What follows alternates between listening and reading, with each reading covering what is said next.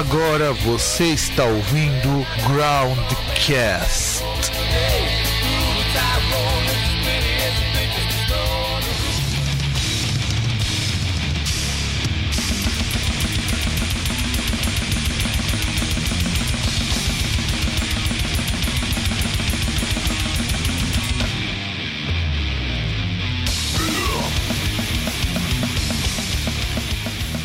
Bom dia, boa tarde, noite. Estamos começando mais um programa da série Groundcast Explica. Nessa semana vocês irão conhecer um pouco da história desse gênero tão interessante que vem ao longo do tempo, apresentando boas bandas e uma revolução muito significativa dentro do metal. Então aumente o volume e vamos começar a falar neste programa sobre death metal.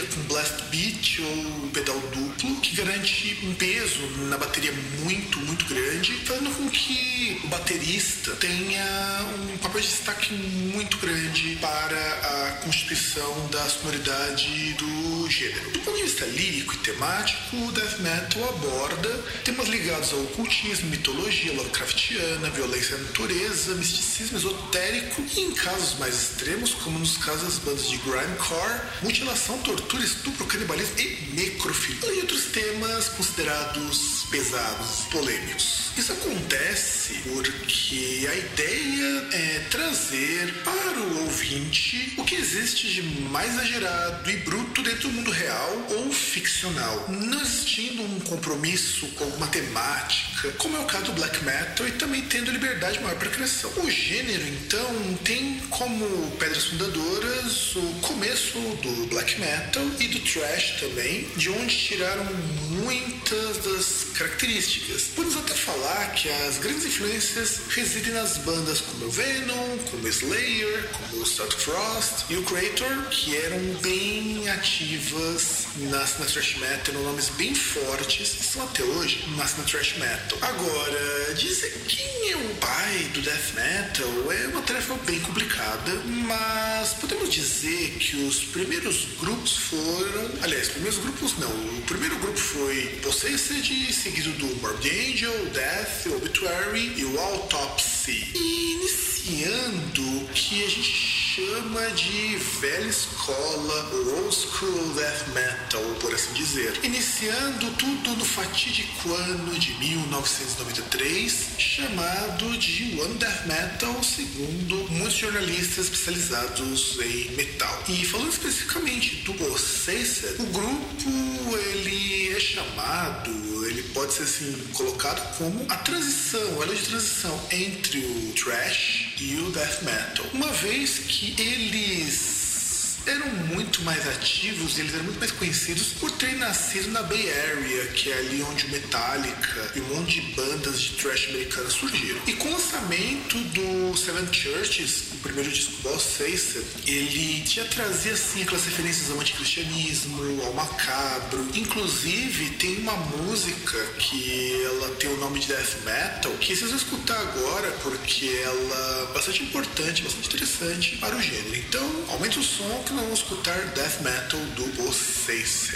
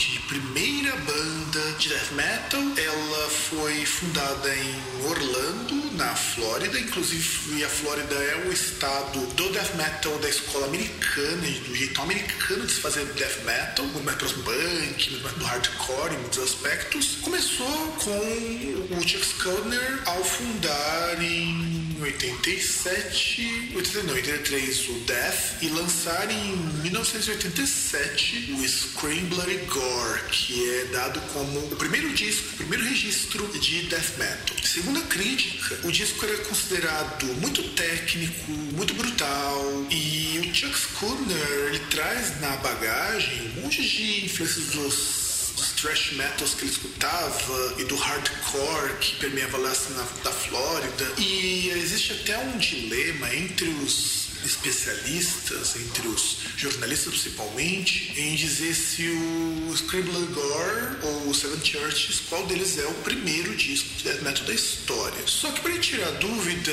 vamos ouvir uma musiquinha então, e você pode concluir que nós escutamos a death metal do Possessed, então vocês vão escutar uma música do Scribbler Gore, o Zombie Ritual, que ela é inspirada no filme Zumbi 2, A Volta dos Mortos, um filme italiano dirigido pelo Lucio Fucci, um dos grandes grandes mestres do gênero zumbi, junto também agora com o finado Romero. Quer dizer, dois agora estão ali provavelmente no céu fazendo filme de zumbi, ou planejando um roteiro bem gore. Então vocês vão escutar Zombie Ritual e aí vocês comparem, tirem as conclusões de vocês com relação ao death metal do Possessed.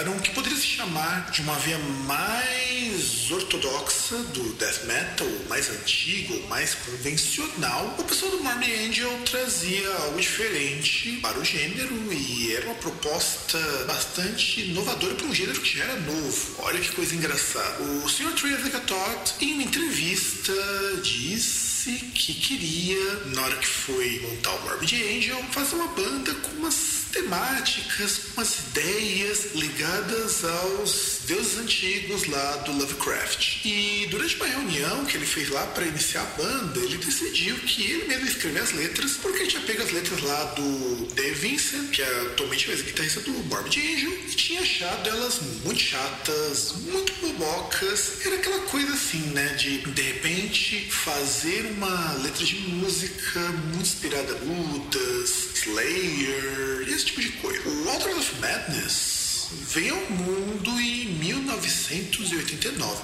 Inclusive, tem esse disco, ele é muito bom. Já aviso pra vocês que sempre vocês começarem com Death Metal, comecem com ele, que foi o que me fez gostar do gênero também. E esse disco, ele é considerado por muitos críticos e por muitos jornalistas como o melhor álbum de death metal. Para mim, para mim pessoalmente falando, é esse disco que vai fazer você gostar de death metal de vez ou você desgostar do gênero como um todo. Porque o que acontece? O Morbid Angel, ele é um grupo que vai ser a base para muito death metal americano, muito death metal europeu. Eu mesmo, eu mesmo não gostava de death metal até os meus 16 ou 17 anos, não lembro exatamente. Só quando eu escutei Morbid de primeira vez, eu, vamos dizer assim, falei, poxa, mas isso é legal, isso é diferente, não é só aquela gritaria infernal, aquele barulhão infernal. Depois eu passei a admirar outras bandas de death metal. E o Altars não era para ser o primeiro disco do. O primeiro disco do era para ser um disco que é o Abominations of Desolation. Só que teve um probleminha. A banda não gostou muito que saiu lá do Abominations of Desolation e ele só foi lançado em 91 porque a ERA, que é a gravadora deles na época,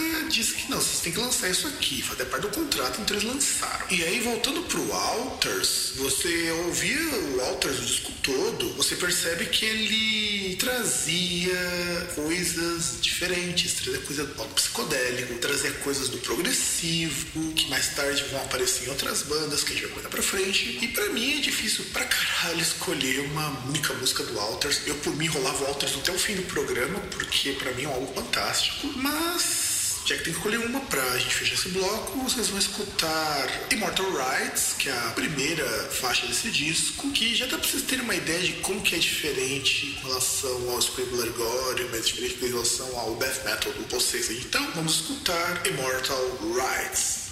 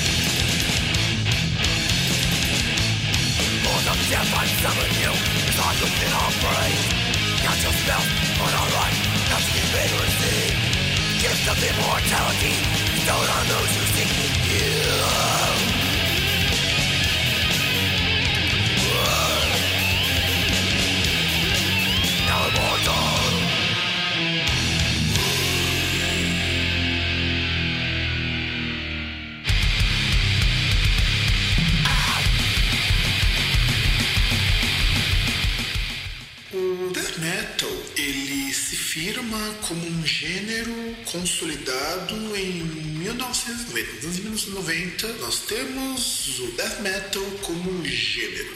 E, não só o death metal. Eu até mesmo ia dizer que o rótulo que fosse diferente de heavy metal só se firma mesmo nos anos de 1990. O mesmo black metal não era algo assim muito bem consolidado antes do mesmo próprio black metal norueguês. E o thrash metal, ele era heavy metal para a época também. Então, essas coisas, separaçãozinha de rótulo é a partir dos anos 1990. E por conta disso, então, você passa a ter uma cena nos Estados Unidos, que vai ser chamada então de death metal americano, ou American Death Metal, alguns preferem, e essa cena vai se espalhar pelo velho continente e vai lá para Europa. E aí vai chegar, em primeiro lugar, eu acredito que é muito bom de destacar, embora não é o primeiro país que vai despontar com isso, o Brasil já tem até banda de death metal bem antes disso, mas você tem a Suécia, que é um dos países mais importantes para o gênero, porque você tem toda uma cena que ela é bem documentada no livro do Daniel Ekeroth, chamado Swedish Death Metal. E a bem na verdade, a cena sueca é tão, tão diversa que ela merece um programa próprio. Talvez, se vocês quiserem, eu até faço um programa sobre a cena sueca. E a cena sueca ela é particularmente interessante porque ela é uma cena conectada com a cena hardcore e com a cena punk. Então, é uma cena underground pra caramba e ela acaba sendo muito única.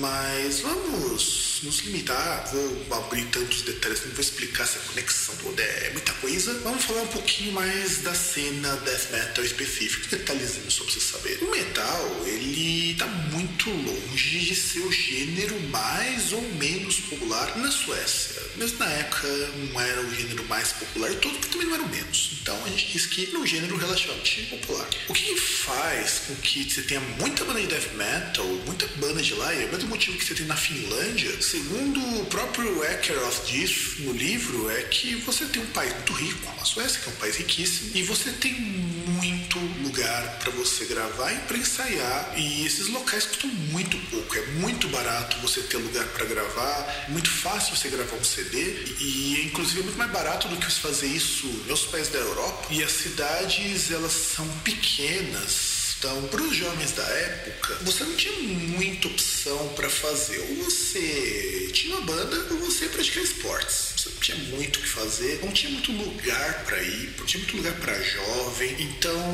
somado que é o fato de que você tem muito lugar para ensaiar, você, todo mundo tem educação musical praticamente, então você tem muita banda que vai surgir ali. E a maior banda da Suécia, sem sombra de dúvidas, é o Entombed. Entombed surge lá das cinzas do Nihilist. Foi a primeira banda sueca de metal a conseguir projeção para fora do país porque eles tinham os melhores músicos, eles tinham músicas muito boas, a melhor produção, e por conta disso, muitas vezes eles levaram as bandas suecas nas costas. E o Left Hand Path é um disco que fez muito sucesso e meio que encobriu um pouquinho os outros também dos suecos.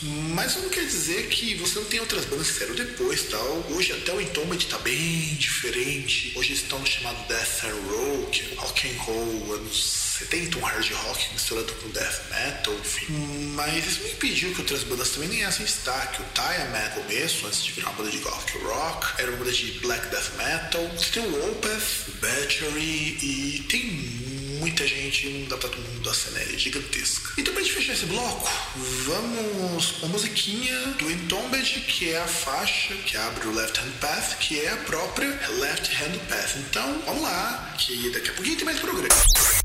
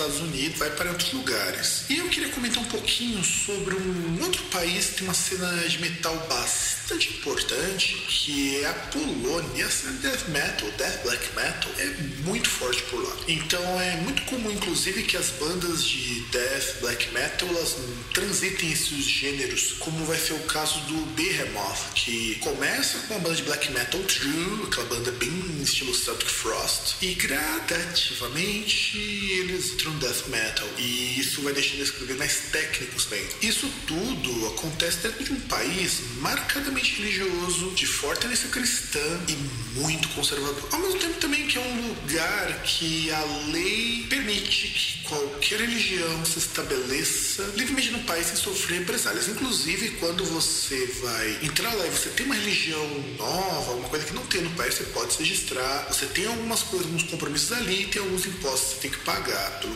lei sobre a lei lá da Polônia. Então, no fundo, a gente traduz a Polônia, além de ser um país bastante pobre, comparado aos outros países lá da União Europeia, é um país bastante cristão, assim como vai ser na Espanha, assim como vai ser em Portugal. É um país muito cristão, mesmo que as leis digam o contrário, é um país que você tem alguns problemas religiosos ali bastante complicados. E isso dificultava muito no começo dos anos 1990 o acesso a metal. Era difícil chegar a metais, porque os governantes, eles, por serem muito conservadores e um conservadorismo religioso, ele acaba propiciando, porque era um regime bastante ruim, um espaço muito grande para que surgissem esses dois gêneros extremos da música, o death e o black metal, porque eles resistiam, era uma forma de resistir a toda aquela opressão, a toda aquela lei não escrita da religião cristã. Ao mesmo tempo em que muitos grupos supremacistas, nacionalistas, vão ganhar destaque. E esse que é um problema também da cena extrema da Polônia. Você vai ter um grupo extremamente conservador que também se opõe a religiosismo fanático, vai ser o caso de muita banda do NS Black Metal, e eles têm muita banda nazi na Polônia, mas ao mesmo tempo também tem muita banda que vai ser não conservadora e vai bater de frente com isso. É uma cena bastante complicada. E a gente pode dizer então que fazer death metal era uma forma de resistir ao mainstream e ao heavy metal tradicional, de forma muito similar ao que ocorrera com o black metal norueguês. O death metal lá na Polônia ele trazia para si mesmo uma renovação que era necessária para essas underground e o primeiro grupo a ganhar destaque foi o Vader, inclusive é dado como a primeira banda de death metal da Polônia. O Vader foi fundado em 1983 pelo Piotr Vivazek que é assim que se pronuncia. Vou chamar ele de Peter, porque Piotr é Peter em outras línguas, é Pedro em outras línguas. A origem é mesmo é latina, então foda-se. Quando ele iniciou a sua carreira como músico, ele iniciou tocando heavy metal e depois ele migrou para o death metal. Assim que ele lançou, junto com o Vader, o primeiro disco, Ultimate Incantation, em 1992, e é um trabalho que precisou ser gravado duas vezes, porque primeiro vez foi gravado no estúdio e deu certo, e tiveram que levar para um outro para dar uma melhorada. E esse disco, ele, para a cena polonesa, é extremamente importante, porque ele é o primeiro grande disco de metal da cena polonesa, e é com a música Dark Ages desse disco que a gente vai ficar.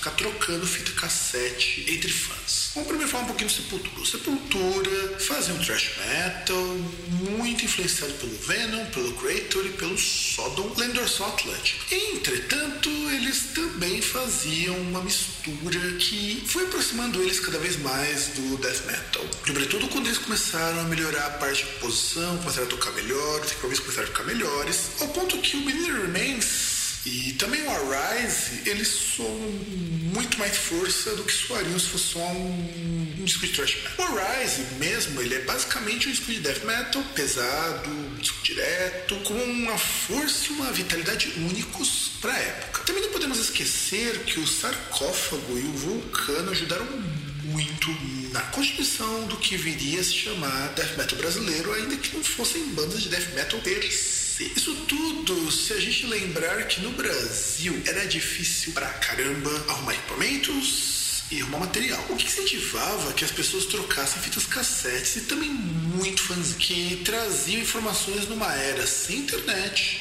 sem lojas especializadas que vendessem material a preços pagáveis em um país isolado por inflação monstruosa. A gente até diz que esse período é onde você tinha, por exemplo, o brother comprava o vinil que custava muito caro e ele, para não ficar emprestando, até porque vinil não é prático para isso, ia gravando fita para as pessoas irem escutando. Então, 10 metal, assim, esse 10 metal não, metal no Brasil se espalhou desse jeito. Nesse cenário, a gravadora Cogumelo Records é uma das gravadoras mais importantes para essa cena, porque ele apoia toda uma cena de death, black, thrash metal aqui, produzindo e distribuindo gente como Sepultura, o Chacal, The Fala, Dursa Atlântica, o Holocausto, Lobotomia, Lethal Curse, Murder Rape, Devil Chaos, Raça de Porão, Sarcófago, Witchhammer e também traz algumas coisas de metal extremo de fora, como o disco Samael, e até poderia fazer um programa inteirinho, isso, inclusive, um dia de entrevistar os pessoas pela Mellow Records, que é a gravadora, permitiu que gente como Sepultura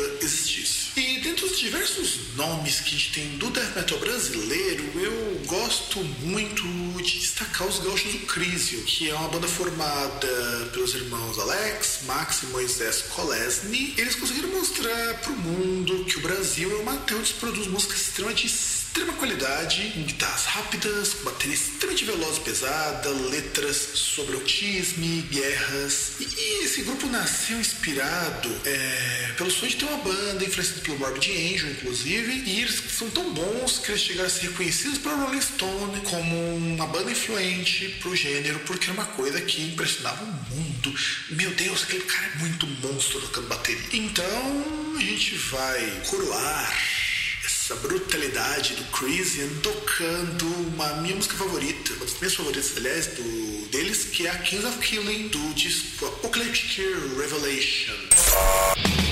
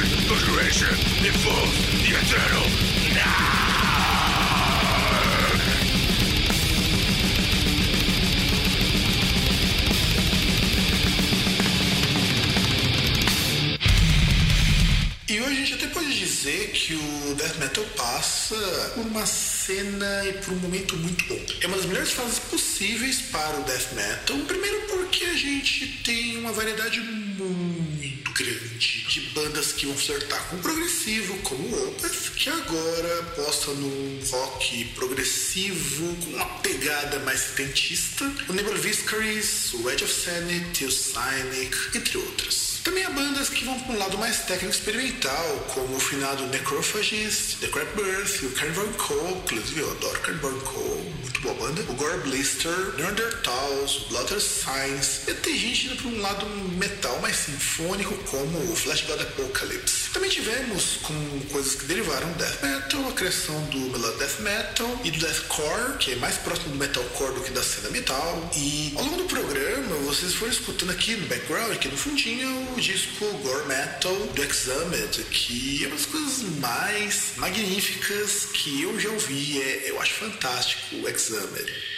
E quero muito agradecer você, querido, querido ouvinte, que aguentou essa porrada sonora no seu ouvidinho durante esse tempo todo. E aviso que antes de finalizar o programa vai ter mais poda para você. Então, vocês escutar aqui logo em sequência Hermes Smashed Face do Cannibal Corpse, Exemption Consume do Carcass, uma das minhas músicas favoritas do Carcass, do Symphony of Sickness, Conspiracy Silence do Flash God Apocalypse, Earthly Love do Gore e vamos encerrar com Only Ash and Remain do Deadful Congreg do Dead Congregation. Eu até falar Deadful, é Dead Congregation. Vamos ficando por aqui. Um grande abraço para todos e nos vemos na semana que vem.